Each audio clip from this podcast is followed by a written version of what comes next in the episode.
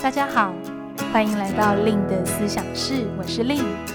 我是一名猎头职涯教练，同时也是思想公司的创办人。思想团队致力于提供最专业的猎才服务与求职职涯课程。在思想室中，我会和大家来分享我的猎头经验、求职与职涯议题，希望陪伴大家不只找一份工作，而是找一个人生的可能。大家好，我是 Lin，欢迎大家来到今天令的思想室。今天这集的主题呢，我想要和大家在线上来聊一聊：想找工作却不知道该从何找起吗？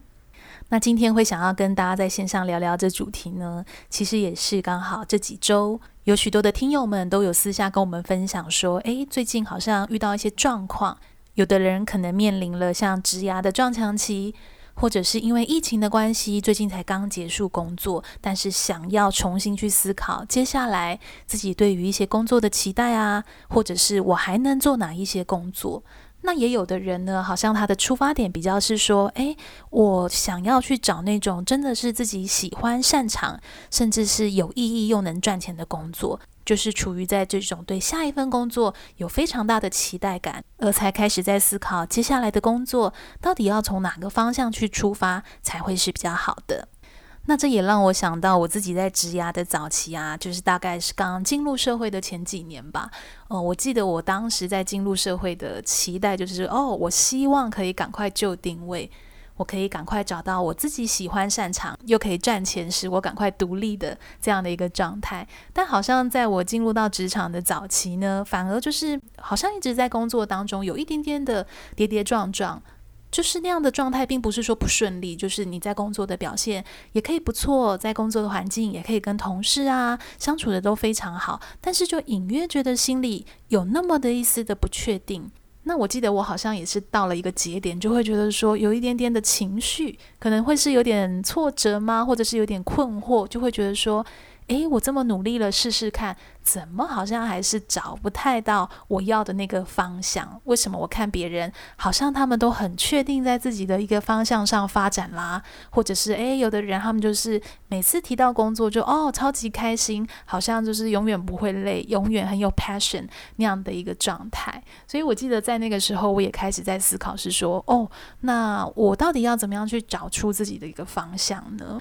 那我想今天接下来的内容呢，也许我也会试着呃分享一下我当时自己的一些心路历程。但我想今天这集的主题，其实最重要的还是会回归到我自己实务的专业啊，呃，as a headhunter 或者是 as 一个 career coach。先来看看我们在这样的一个状态，想找工作却又不知道该从哪里开始，有没有一些迷思是我们可能没有那么自觉陷在里面，反而导致我们好像在跨出这一步有一点点的崎岖。那我想要在接下来呢，先跟大家分享我常常看到的第一个迷思，在我观察许多我身旁的 candidate，我身旁的求职者。我发现，往往我们在去踏出这种很重要吗，或是很关键的这种求职的时候，很多人他会有一个想法是说，我必须先弄清楚自己要什么，才能够去开始。这样的一个想法呢，固然其实没有不好。以一个客观、很理性的角度来讲，诶，我们真的确定我们自己要什么了，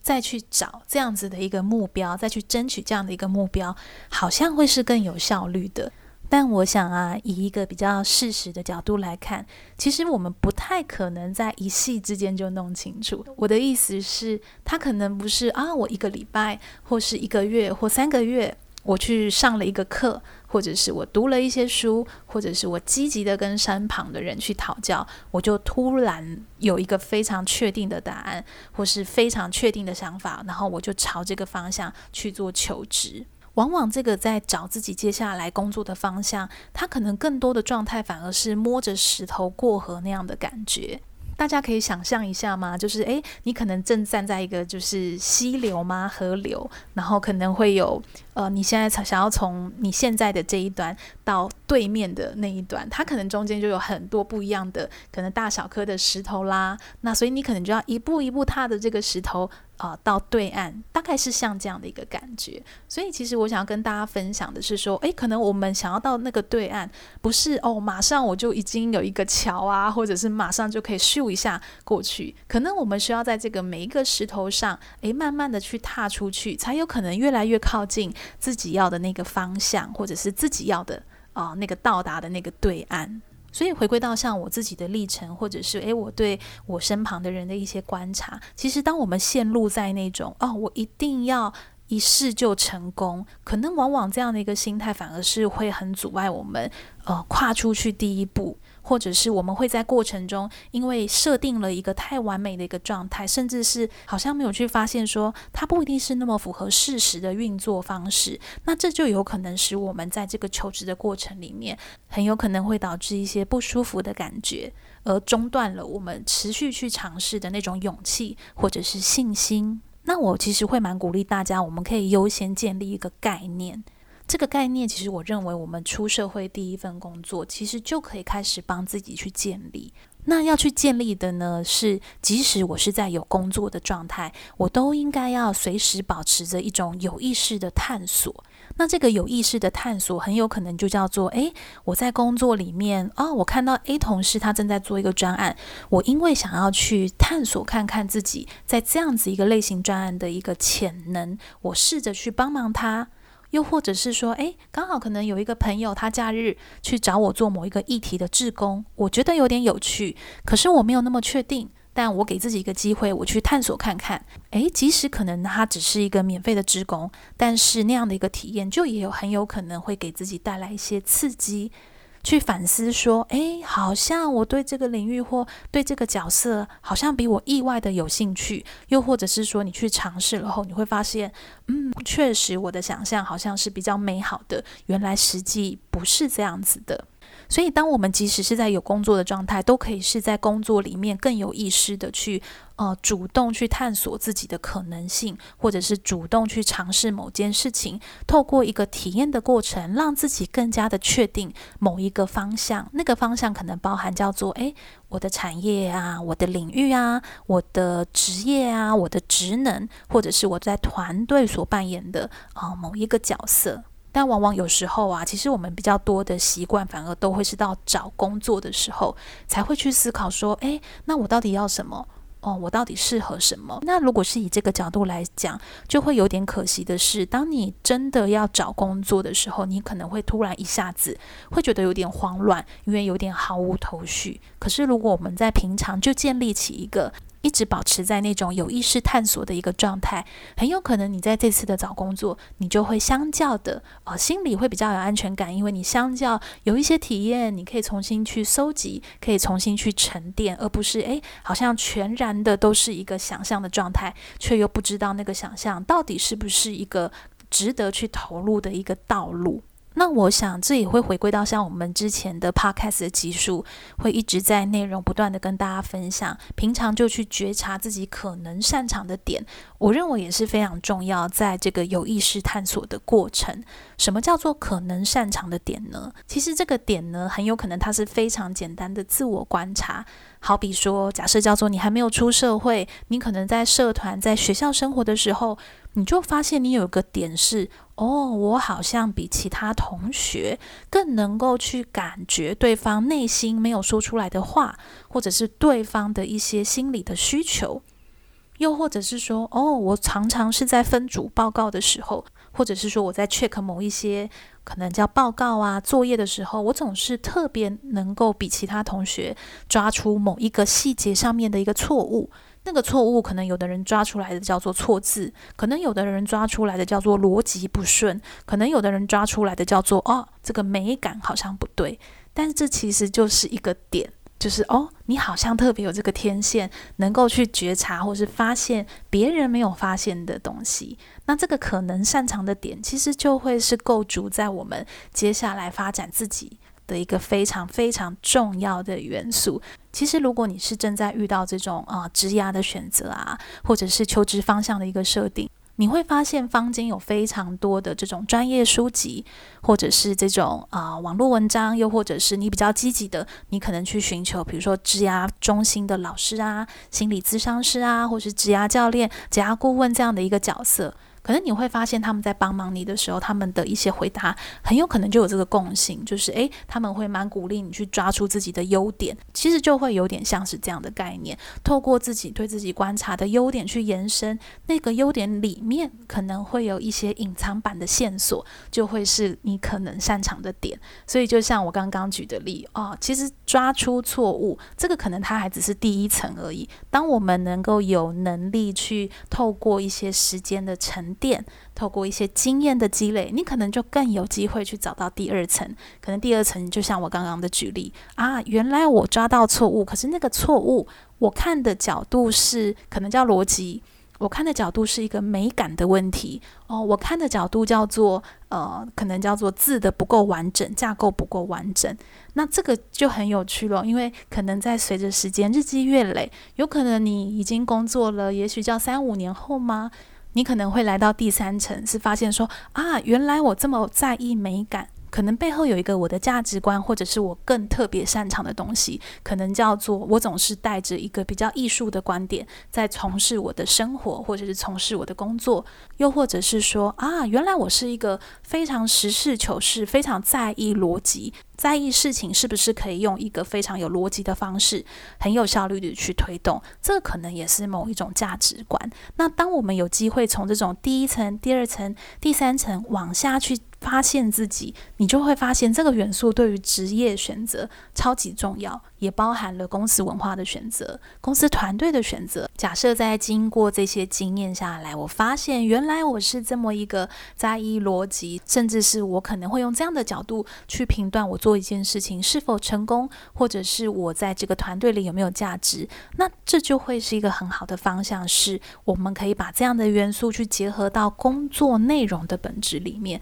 啊、比如说随便举例啊、可能叫做啊。营运这件事，operation 这件事，他可能必须要从一个很实事求是的角度，可能就要看数字啊，看这个流程优化的这个角度，去把一件事情做得好。或者是也能够有这样的空间去推动他人，那可能这就是一个职业选择的方向。又或者是说，诶，那我是这样子的人，我想要跟什么样的同事，或者是我想要去找到一个主管，他也是可以用这个角度来欣赏或认可我的价值。那你就会比较知道说，哦，我今天面试了。A、B、C、D、E 的工作，那到底哪一个工作其实是最能适合我的呢？那当我们能用这个角度去看待一个工作的选择，或者是在职涯当中的个人发展，其实你会发现这样的一个心态。整体而言，以长期来说，自己真的会觉得轻松很多，好像已经不再只是用那个比较低层、比较粗浅的，比如说单纯就一些薪资啊，或者是这个公司的名声啊，这样子单纯的这种可见的东西去做判断。因为毕竟其实有很多东西，它的运作方式，其实真正关键的都是那些我们看不到的东西。我指的就像刚刚讲的，有很多隐性的因素，可能叫文化的，可能叫你的特质的，可能叫你的沟通的，可能叫做你喜欢，可能叫做你的心理需求的，又或者是决策风格，这些种种其实都是非常隐性的一个元素。所以总结来说啊，其实经验、体验也都是发现下一份工作一个非常重要的元素。那在我们决定应该到底要坚持在某个特定的呃职涯或者是职业角色前，其实更可以保持刚刚我们提到的摸着石头过河的那种比较开放性，比较允许尝试。而且是有意识的尝试，这样子的一个方式去尝试不太一样的可能。那这个尝试可能可以包含叫做实习呀、自由工作啊，或者是短期的，不管叫派遣啊，或是专案的一个工作，或者是正职工作，任何是对你自己有帮助的体验，其实都是可以更敞开的去，你可以说挑战它，或者是迎接它。但是你会知道，这些选择最后的最终目的都是要帮助你去更确信。某一个接下来你在工作里面你会走的相较比较有满足感，而且是相较比较有自信感的一个职业方向。那不晓得听友听到这边，你们现在有什么样的感觉或者是想法呢？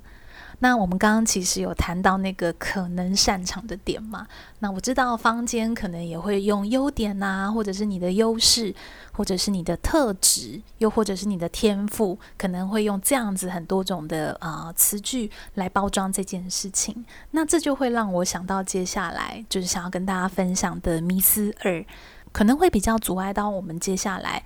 想要去做求职啊，或者是在设定求职方向的这个部分，那这个迷思二就是呢，找到天赋或兴趣，就一定能找到命定的工作。那这是什么意思呢？其实我自己的感觉就是，诶，在这三到五年，有非常多这样子的一个观念跑出来，比如说，诶，我要如何去找到热情啊？我要如何去找到天赋？我要如何让我的人生去更得更有意义？那我自己看过蛮多类似这样的一个文章跟观念，甚至是我也曾经好奇过说，哦，真的吗？找到热情，我就可以解决一切事情吗？包含是现在我自己的状态可以更好，或者是有那么一点的不舒服。所以我自己基于那个好奇，其实我有时候在书店，我也去翻一下类似的书籍，诶，想要看看这个作者他的这个手法到底是什么。那我觉得这个其实就会带出一个迷思，是有蛮多我自己的 candidate，就是候选人，或者是我身旁的一个职场人，就会去跟我分享到说：“诶，Lin，那我到底要怎么找到热情？”比如说，他们可能就会分享到，我现在工作做得不错啊，可是我就是觉得没有办法在这个工作找到那个热情。但有时候我就会有点，就是有点半开玩笑，或比较幽默去问他说：“哦，那你认为热情是可以找到的吗？”然后就会看到对方，诶，突然一阵的可能叫惊讶吗？或去思考说：“诶，对啊，那这到底是可以找到的吗？”那我想，其实每个人对于热情这件事，或能不能找到热情这件事情，每个人都会有一些很不太一样的。一个看法。那像我自己，很多我身旁的亲近的朋友都会说我是对工作很有热情的人。就是他们可能会看到第一个，就是诶，我可能每次在讲到我的工作，好像我比较不容易有倦怠，或者是我即使倦怠，好像也蛮容易就可以克服那个倦怠。甚至是也因为我真的很真心的喜欢现在的工作，可能我的工时有时候会我自己不自觉的长，就是我会很想要去投入，很想要去钻研更多相关的知识。跟领域，所以我其实也在反思，是说，诶，那对啊，那我自己是怎么样去找到这个热情呢？那我自己问自己这样的问题，我最后的答案，其实我认为以我的经验，我并不太会说我是突然就找到了某个热情，因为有很多我的朋友都会认为说，诶，那你可能就是做了一个转职，然后你一定是先有一些你的规划，然后你就选择了这个工作，你就找到你的热情。然后我就会常常跟他们说，没有没有，其实在我做这个转换的过程里面，其实我的心态也是面临到非常多的挣扎，因为我想，如果你是听令的思想是比较久的听友哦，就是你们可能会或多或少知道我过去的职涯历程，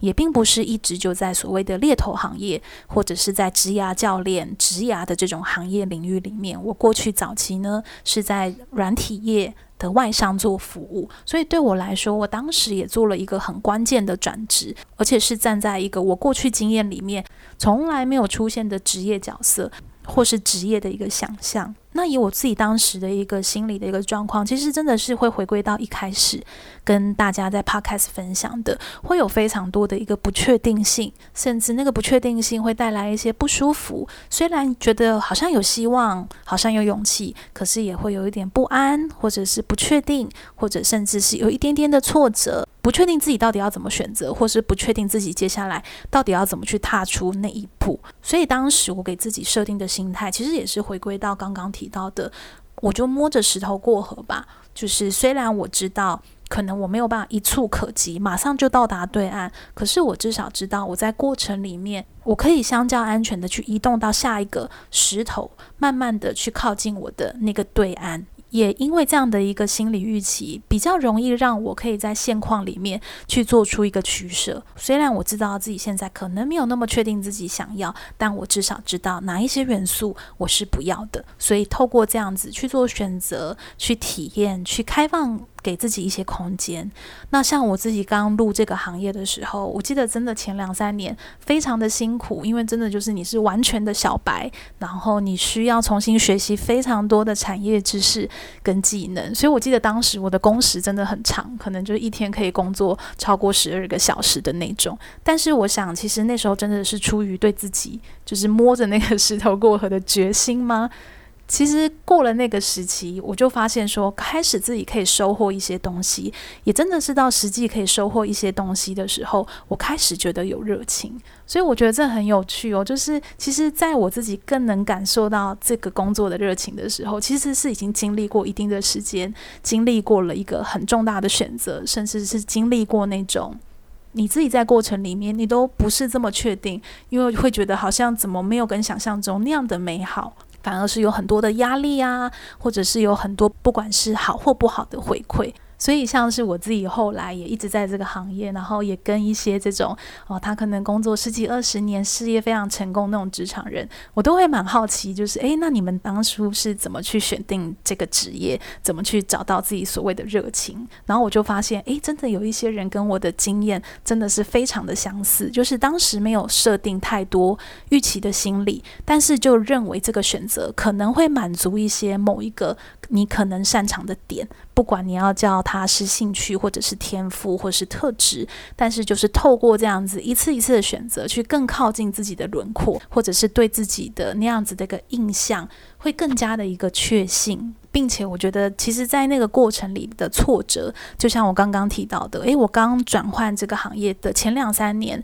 遇到了非常多的可能叫做挫折，或者是好与不好的回馈。其实，我认为那些挫折都是去考验我自己，那我是不是能够去忠于自己的选择？我是不是能够为自己的选择负责，或者是去测试？那我对这个行业到底有没有那个所谓的热情呢？我反而觉得好像必须要去通过这样的一个过程，比较能够去体会到那种热情的果实。所以我常常其实会蛮鼓励，就是我的 candidate，如果他真的要进行工作的转换，可能有时候我也会先请他再想一想，就是说有时候喜欢其实不等于你的擅长，兴趣他也。并不是必须等于是你的工作。如果你在这个工作，你可能短期现在这样看不开心，但是有时候会不会可能，因为我们也没有做这么久，或者是我们在选择这个工作也没有那种高度的承诺，可能只有那种啊，我先体验看看，有热情我就做，没有热情我就不做。其实如果是抱持这样的心态，会比较难去所谓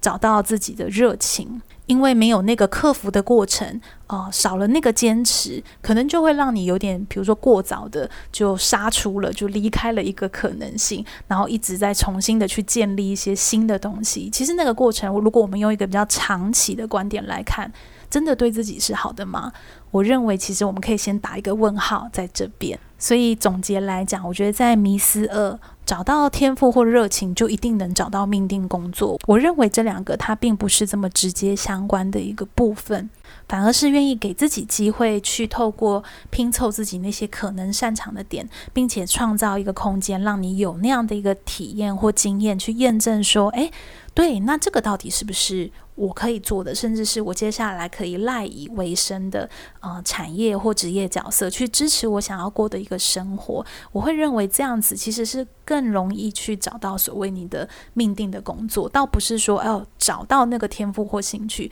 这样子的概念，可能它比较是一个结果，但是却是忽略了一个过程。所以，如果听友你现在正在面临思考方向的阶段，我其实会真的很想要提醒大家的是，绝对不要忽略那个过程，因为所有的过程真的它就是不会白费。好啦，那我想我们今天在线上聊的也差不多时间，那我想要在最后给大家做一个收敛。那所以到底我们刚刚听了这两个迷思，诶，不管自己有或没有，那到底接下来我们要如何比较是站在一个基于未来的角度，用一个比较正向的方式在。接下来求职的方向设定上去，给自己一些更务实的做法呢？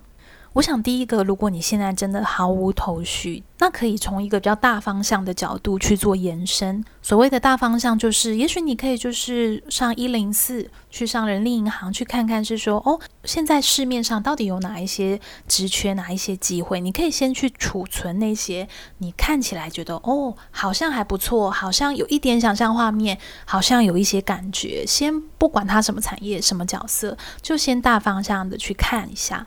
那接下来第二个呢，就是说你也可以从这个大方向里面开始去看，就是说哦，那这间公司的一些资讯，或者是啊、这个职缺说明书的一些设定，去进一步的去想象是说哦，那如果是在这间公司，可能如果我选择这份工作，我的下下份工作可以做些什么？其实这个观念很重要哦。我们往往在选择工作的时候，我们可能只会看眼前，但是其实最重要的是，我今天在选择这份工作，我是不是就已经可以想象我的下下份工作？所以，像我今天在录这集 Podcast，我记得我在跟助教就是在聊今天这集内容的时候，他就有跟我讲到一句话，他就说：“诶，是不是人家常常说？”看你主管的样子，你就知道你未来的样子。其实我觉得这样的角度，它也是一个蛮好的想象。就是，诶，也许你也可以是在面试中去描绘看看，说，哦，这个主管你欣不欣赏他的那个样子，他的那个特质啊，或者是他在这个产业所爬的这种 career ladder，就是这个职涯阶梯，是不是让你会觉得，哦，很有那种感觉？那这其实就是一个很好的第二步，你可以开始去做取舍的一个很重要的一个关键，因为这个会去决定是说你的选择，接下来你可能可以在相关的产业领域或者是角色走得多远，或者是在这个专业上走得多广，或者是多深。所以通常来讲呢，其实回归到去做这个方向的设定，或者是这个求职的选择，大概在这个阶段可能比较难，是说你马上就有那个哇完整的一百分的工作出现，很有可能大部分的情况都是，嗯，这个工作有一个六十分，可以想象有些兴趣，还必须要透过就是你入职后的投入，很有可能你的投入，比如说，诶，你开始 pick up 一些，掌握一些技能。或者是说，开始有一些自己的啊、呃、经验，或者是资源上来，很有可能因为你开始做的顺手，你的六十分变成七十分。而也有可能叫做，可能你实际做了，却是完全没有办法去掌握。你发现你的特质真的不在这，可能就降到五十分之类的，这其实都有可能。所以我想要跟大家分享的意思是说，其实大部分的一个选择，它不一定是这么完美的，它很有可能就是一个基本盘六十分，但是接下来它可不可以到那个命定的一百分，它还是需要一个过程。然后这个过程呢，都会需要我们是很有意识的去尝试，去争取一些机会，去。做一些主动的一个投入跟付出，才有可能去收成那个结果。不管那个结果叫做最后我想找到我命定的工作，或者是我想要得到更好的薪水，或者是我想要让我自己更有议价力、更有竞争力。那我想最后一个很关键的部分是在我们选择一份工作的时候，我也通常不太鼓励去。单纯的只有试试看，就是会回归到刚刚跟大家分享的有意识的尝试跟单纯的试试看，它其实是两件事情。其实如果我们在每一份工作，我们都 always 用一个试试看的这样的一个心态，会很难让我们去承诺在某一个工作上。因为我们会比较容易为自己去留后路，是说哦，那我先进去三个月、六个月，可能我不喜欢我就离开。但是如果你发现这个状态，你已经持续了两三份工作都是这样的状态，可能这就会是有一点红灯的信号了。其实一个工作啊，或者是一个专业技能，或是一个专业知识的养成，它都必定是需要至少两年到三年。那为什么呢？因为大家可以想想看，通常你进入到一个工作，你的第一年大概其实都还在摸索，都还在适应，还在认识身旁的人，还在认识这个组织的风格，还在历经这整个第一年的春夏秋冬啊。淡旺季的循环，那到第二年呢，你才开始有一些概念轮廓是哦，去年这时候它会这样子发生某些事情，那可能今年我可以怎么样来多做一些阴影，所以开始在有一些主动性或者是一些在介入点，在一些影响事情上面，通常往往可能要在第二年比较能够去完整的去发挥。那到第三年的部分呢，很有可能因为你已经有第一年的概念，第二年的打底，第三年可能你更能够去做一些不管叫更开创性的东西啊，或者是更多的一个挑战。所以坊间常常会去提到，为什么有一些 HR 他很在意一份工作，你有没有办法去待到至少可能叫做一年或者是两年。甚至是三年，看每间公司的文化不同，但是好像蛮多的会去提到是以年去做起算。其实这个背后的逻辑大概是这样子在做运作。那么我们对于选择工作的一个预期心理，或者是心态的一个设定，跟愿意承诺投入的那个勇气，就会显得相当的重要了。希望这集啊有带给听友们一些新灵感。那我在最后呢，也想要再跟大家稍微预告一下。在六月呢，我们原本在六月十九、二十的周末有我们的盖洛普优势工作坊，其实也就是透过这种所谓比较国际型的啊、呃、评测工具，是用一个比较理性科学的角度来探索自己可能擅长的点。那这个工作坊呢，因为疫情的关系，我们预计会把它转成用线上的方式进行，所以之前常常有非台北的学员想要参加工作坊，一直都没有机会参与的话呢，我会非常的建议大家。